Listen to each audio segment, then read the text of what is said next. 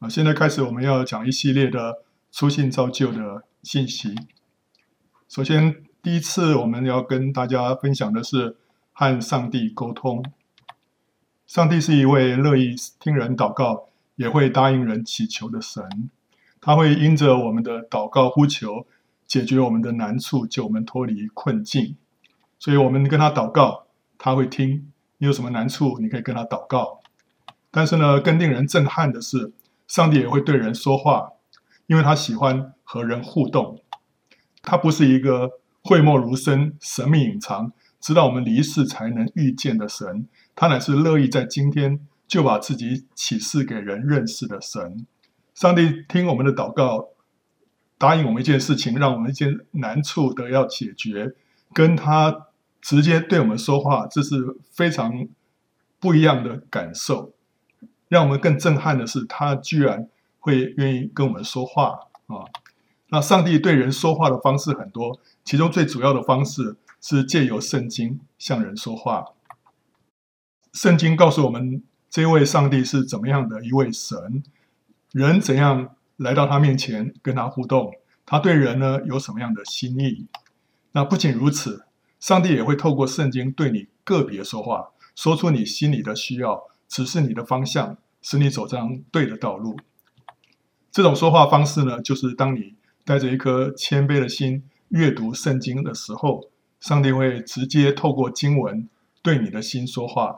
这个时候，圣经就仿佛是上帝写给你个人的一封信。上帝的话说出人内心的需要，使人豁然开朗，感动莫名。因为他的话里面有生命、有能力、有安慰，充满慈爱。这个时候呢，你是跟这个创造宇宙万物的上帝搭上线，但这同时，他也成为你慈爱的天父，温柔的对你说话。当你听见上帝对你说话，你的人生会完全改观，因为你会觉悟到上帝的真实存在，而且他是如此认识你、爱你，并且竟然可以与你如此亲密的对话。你会好像一个孤儿啊。找到那位爱你、愿意照顾你一生的父亲，从此你不再是孤身一人面对人生的挑战。上帝与你同在，他会牵着你的手走过人生的大小旅程。一个人成为基督徒之后，这种和上帝沟通的生活就会成为常态。你可以常常向上帝祷告，也听到上帝对你说话，领受上帝的引导、鼓励、安慰、纠正。心中满有平安、笃定跟喜乐。世上的大风大浪都在上帝的掌握当中，他是全能的神，在他没有难成的事。你不再需要自己去摸索、去拼搏、独立求生。你最要紧的是紧紧抓住上帝的手，让他带你平安的度过风浪。认识这位奇妙伟大的上帝，将成为你一生当中最兴奋、最精彩、最神圣。也最有价值的事。和上帝搭上线的第一步，就是开口向他祷告。你不需要了解很多神学知识，就可以直接向上帝祷告，因为你在上帝的国度里面还是一个初信者，就像是一个出生的婴孩。婴孩牙牙学语的时候呢，跟父母亲沟通不需要长篇大论，父母亲就晓得他的意思。所以呢，你只要很直白的把心里的话告诉上帝，这就是很好的祷告。你可以说：“上帝啊，求你帮助我；上帝啊，求你让我认识你；上帝啊，求你教我祷告。”当你在读圣经的时候，你可以先祷告：“上帝啊，求你向我说话；上帝啊，求你教导我，使我能够明白你的话。”出门的时候，你可以说：“上帝啊，求你保护我来回平安。”上帝啊，求你与我同在。在工作的时候，你可以说：“上帝啊，求你赐我智慧，做好这工作。”上帝啊，求你祝福我的人际关系。你也可以为你的家人祷告：“上帝啊，求你让我的家人都来信你。”祷告的时候，你也可以称上帝为天父。天父啊，求你保护我，引导我。我们也可以向耶稣基督祷告，他是天父的爱子，与天父合一。向他祷告，就是向上帝祷告。圣经又说了：“凡求告主名的，就必得救。”主名就是耶稣的名，所以我们更常向耶稣祷告，说：“主耶稣啊，求你救我！主耶稣啊，我需要你。”最好的祷告呢，是感谢和赞美上帝的祷告。上帝啊，我感谢你；天父啊，我赞美你。感谢赞美主，主耶稣啊，谢谢你与我同在。天父啊，谢谢你那么爱我。上帝啊，我要敬拜你。这样的祷告不是以我的需要为中心，而是以上帝为中心。在圣经里面，门徒问耶稣啊，请耶稣教导他们祷告。那主耶稣就说啊，你们祷告的时候要这样说：我们在天上的父，愿人都尊你的名为圣。愿你的国降临，愿你的旨意行在地上，如同行在天上。我们日用的饮食，今日赐给我们，免我们的债，如同我们免了人的债。不叫我们遇见试探，救我们脱离凶恶。因为国度、权柄、荣耀，全是你的，直到永远。阿门。这在马太福音第六章九到十三节。那这一段的祷告文呢，我们一般把它称为主祷文啊，主耶稣教导门徒的祷告。那这里头呢，可以让我们知道说，我们祷告词里面啊，我们往往会包含几个部分、几个元素哈、你看，它第一个部分。我们在天上的父，愿人都尊你的名为圣啊，或者说在英文里面，你看他说，我们在天上的父啊，你的名是是圣的，你的名是神圣的，所以这是第一句是在赞美上帝啊。那第二句呢，愿你的国降临，愿你的旨意行在地上，如同行在天上，这是为上帝的需要祷告。我们先为上帝的需要祷告，上帝的需要是什么呢？他的国要降临在这地上。他的旨意要行在这地上，如同行在天上一样，这是上帝的需要，所以我们先为上帝的需要祷告。接下来呢，我们才为自己的需要祷告。我们日用的饮食，今日赐给我们啊。那这里头呢，也没有妄求啊，我们上帝啊，求你给我发大财哈，也不是。他说我们的饮食哈，日用的饮食，今日赐给我们，所以我们就祈求我们所需要的部分哈，我们所真正需要的，这个是为我们的需要来祷告。然后呢，免我们的债，如同我们免了人的债。免我们的债的意思就是说，赦免我们的罪啊。我们欠神很多债，哦，那求神赦免，免去我们欠神的这些债。为什么呢？因为我们也赦免了别人，我们也赦免了一些亏欠我们的人。所以，我们怎么样赦免人？求神也赦免我们。所以，这个地方是一个认罪而且求赦免的啊部分啊。接下来呢，不叫我们遇见试探，救我们脱离凶恶。就是说，魔鬼仇敌啊，魔鬼会来试探我们，他会来伤害我们。那我们就是祈求神的保护，不让我们遇见这一些试探，救我们脱离他对我们的凶恶伤害。那最后呢，又是赞美上帝了，因为国度、权柄、荣耀全是你的，直到永远。所以你用赞美上帝开始，以赞美上帝结束，最后说阿门。阿门是什么意思呢？阿门就是英文就是 yes 啊，yes 啊，我以上所说的哦，讲完了之后说 yes，以上的都是我心里面真实的心声，这是我啊，我完全认同这样的一个祷告，所以 yes，阿门就是这个意思啊。所以呢，当我们更多的学习圣经啊，就会明白什么是上帝所喜欢的，什么是他不喜欢的，我们的祷告就会越来越符合他的心意。是祈求对的事物，而不是妄求了。这样的祷告，上帝必会垂听啊！因为在约翰一书啊五章十四节到十五节说：“我们若照他的旨意求什么，他就听我们。”所以这是我们学习祷告当中很重要的一个要点，就是说，我们祷告不是按着我自己的喜欢，按着我自己的呃想法来祷告，我们要揣摩上帝的想法是什么样的。比方我在为一件事情祷告，然后我我在祷告的时候，刚开始也许我是说神啊，求你如何如何。可是，在祷告过程当中呢，神会给我们一些意念，让我们觉得说，哎，我应该要怎么样祷告才对？而且呢，神的意思也就是那样子。那我们怎么会知道神的意思是怎么样子呢？那我们当我们多读圣经的时候，我们就会越来越明白说，哦，神对这件事情的想法跟看法是什么。比方说，当一个人受到在遭遇一些困难的时候，我们当然很自然的一个祷告，就是说，神啊，求你帮助他，能够从这个困境当中得到解决，让他这个从这困境当中出来。我们会这样祷告，这是很自然的祷告。但是，当我们更更多认识神的时候呢，我们就会明白说，哦，神在这件事情上头有他更深的心意，就是神要借着这个困难呢，帮助他，帮助他怎么样呢？更多的谦卑，更多的破碎他里面那种骄傲，让他呢要来转向神，要让让他来来寻求神，来依靠神。那当他经过这个困难之后，如果他他的心整个转向神之后，这就成为他一个最大的益处了，这是他成为他一个最大的祝福了。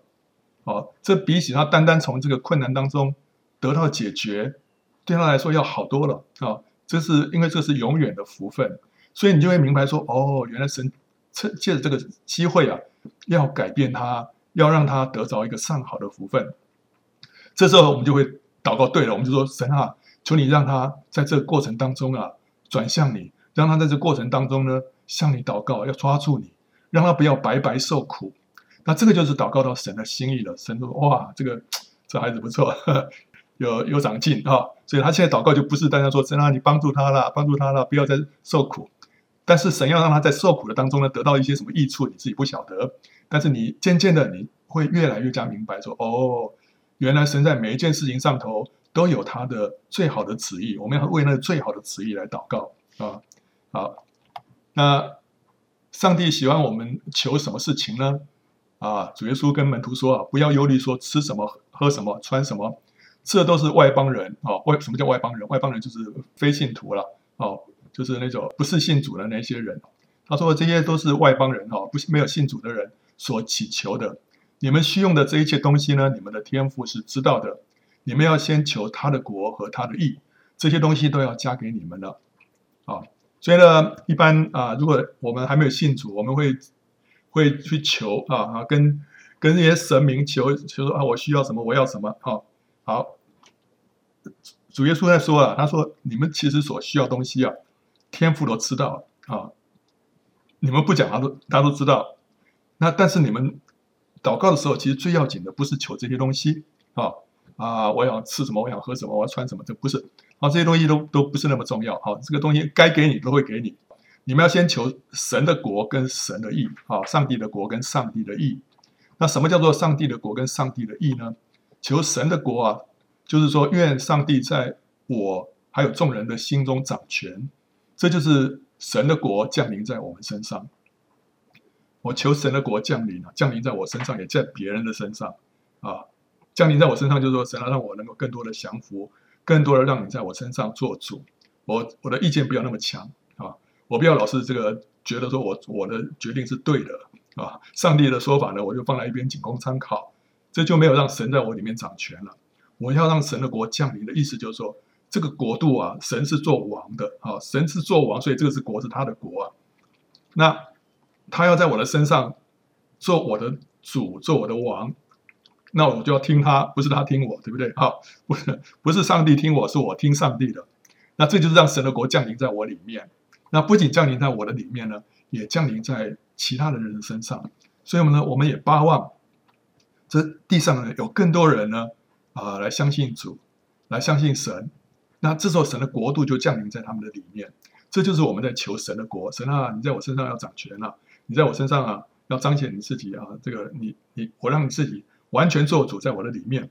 同时啊，我也为我的同胞，为我的百姓。能为他们祷告，愿你的国降临在我们当中，啊，你的福音在我们当中广传，这就是求神的国啊。那求神的义呢，就是神的义啊，就是神的美德实实现在我的身上，也在众人的身上，让我这个人啊被改变了，更多有上帝的样子。神的意呢，成全在我身上，那也在众人的身上，让这国家越来越多的充满神的公义、平安、喜乐啊，这是求神的意。好，所以呢，这些事情是比起我要啊，上帝啊，这个要赐给我这个啊，赐给我那个啊，我我需要这个，我需要那个。上帝说话：“对，我知道，我知道，我知道这些事情我都晓得啊。但是呢，有一些更重要的事情，你要先求。当你去求那些东西的时候啊，求这个神的国跟神的义的时候，哎，你发现神不会亏待你，神他会照顾你所需要的一切。”所以，我们现在第一个要紧的就是，我们要把神的需要摆在第一啊！神很需要有人啊，来来注意、来关心他的需要啊啊！那既然我们会说了，那上帝上帝的需要，上帝喜欢的事情他，他当然可以自己做了，不需要我祈求啊，为什么还要我祈求呢？上帝既然他他喜欢让他的国降临，神啊，你就让他让国降临就好了，不需要我祈求也可以啊，对不对？这个这个多此一举吧。但是神却是喜欢我们来祈求，为什么呢？因为他喜欢他的儿女跟他同心，一起来完成他的工作。这样子呢，让我们更多来体会上帝的心，以至于我们的生命会长大成熟，更加的认识上帝。你看，像一个小孩子跟父亲啊。这个父亲他可以自己完成的事情，他不自己完成，他他还把儿子拉过来，让儿子跟他一起做。那这儿子呢，笨手笨脚，对不对？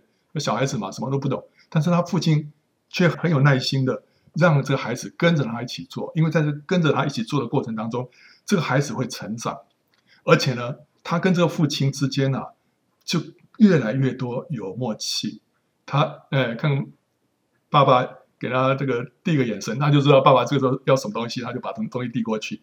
你看啊，这个对于对于这个父子之间那种关系的这个促进啊，有多重要，对不对？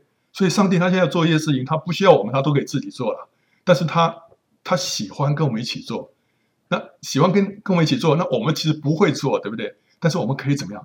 我们可以祷告，我们可以祷告。他很喜欢我们说啊，天父啊，神啊。这个有些人他现在正在什么样的这个困难当中，他现在心里头正难过的时候，所以他求你帮助他，求你让他灵里面得到一个释放，让他在这个时候啊，他能够能够来认识你，来转向你。你你知道，上帝他是本来就可以这样做的，但是他喜欢你这样跟他为那些人祷告。一祷告啊，当他一做的时候，你知道啊，这比跟你没有祷告，然后你看到一件事情成就，那个感觉不一样。你会知道说哇，上帝听我的祷告，然后这是上帝真的这样祝福他，啊，那种感觉就是说，真的是说哇，神啊，你真的太伟大，太了不起，你可以让我跟你一起合作，让这件事情能够成就。你想到那个小孩子的心里面多么多么开心，对不对？而且呢，这样一次一次下来，你就知道说，上帝他心里所要的是什么，而且你跟神成为一个最好的同伴啊，所以他喜欢我们。为他的需要来祈求啊，那另外呢，我们祷告是奉主耶稣的名，英文是说 In Jesus' name 啊，在耶稣的名里面来祷告。那奉主耶稣的名，其实意思就是说，就是说我们现在祷告啊，是靠着他的权柄，我们来祷告的。主耶稣说了：“你们若奉我的名求什么，我必成就啊。”所以，我们基督徒祷告啊，我们在末尾的时候，往往就会说：“以上祷告都是奉。”主耶稣基督的名，阿门啊！你说，为什么到最后祷告，祷告到最后都会说哦，奉主耶稣基督的名祷告，阿门啊！其实因为主耶稣有说了，我们奉他的名求什么，他会成就的。这就好比说什么，我们向上帝提出一张支票，我们向上帝来请款，但支票上面签的呢，不是我们的名字，而是签主耶稣的名字，这样上帝才会接受。为什么呢？因为主耶稣的名字才有那个，才有那个权柄，才有那个权威。哦，签我们的名字是不算的，上帝只认主耶稣基督的名字啊、因为上帝所要给我们的一切恩典呢，都是透过耶稣基督来的。如果不借着耶稣基督，我们都没有资格领受恩典啊、为什么呢？为什么不借着耶稣基督，我们就没有资格领受恩典呢？因为全人类的始祖亚当，当初他违背了上帝的命令，在伊甸园里面呢，吃了那个不能吃的那个禁果，就犯了罪。结果呢，亚当的身上就有了什么？有了这个罪的那个基因啊，而且会代代遗传下来。结果呢，全人类的身上都有了一个罪的基因啊。那这个基因会让我们什么？让我们会骄傲、自私、贪婪、嫉妒、说谎、暴怒，这都成为人的天性啊。你不要说我这人没罪了，这些东西我们里面都有，而且是先天的，生下来我们里面就有这些东西啊。等到我们稍微长大一点的话，这些东西都会。一一的哈现行啊，所以我们里面都有这个罪的基因，所以呢，在完全圣洁的上帝眼中，全人类都是污秽的罪人，没有办法站立在他的面前了。人类最终的结局就是什么？就是永远的沉沦跟灭亡。好，这是我们的命运。上帝的本质是全然慈爱，也是全然公义的，因为慈爱，他就不愿意看见人类灭亡。但是又因为是公义，他又不能装作没事，不处理人类犯罪的问题，就直接施恩典。他直接给我们恩典的话，直接祝福我们的话，那没有解决那个罪的问题的话，神是不公义的。就像一个人犯罪，你不给他判刑，好，那你就你就说 OK，你你可以可以这个啊、呃、享受这个一切的什么这个呃祝福啊什么的，这是不对的。你没有做一个公益的一个审判官，这不行啊。在自然界当中啊，上帝设立了一些自然律，使这个大自然可以和谐的运行啊。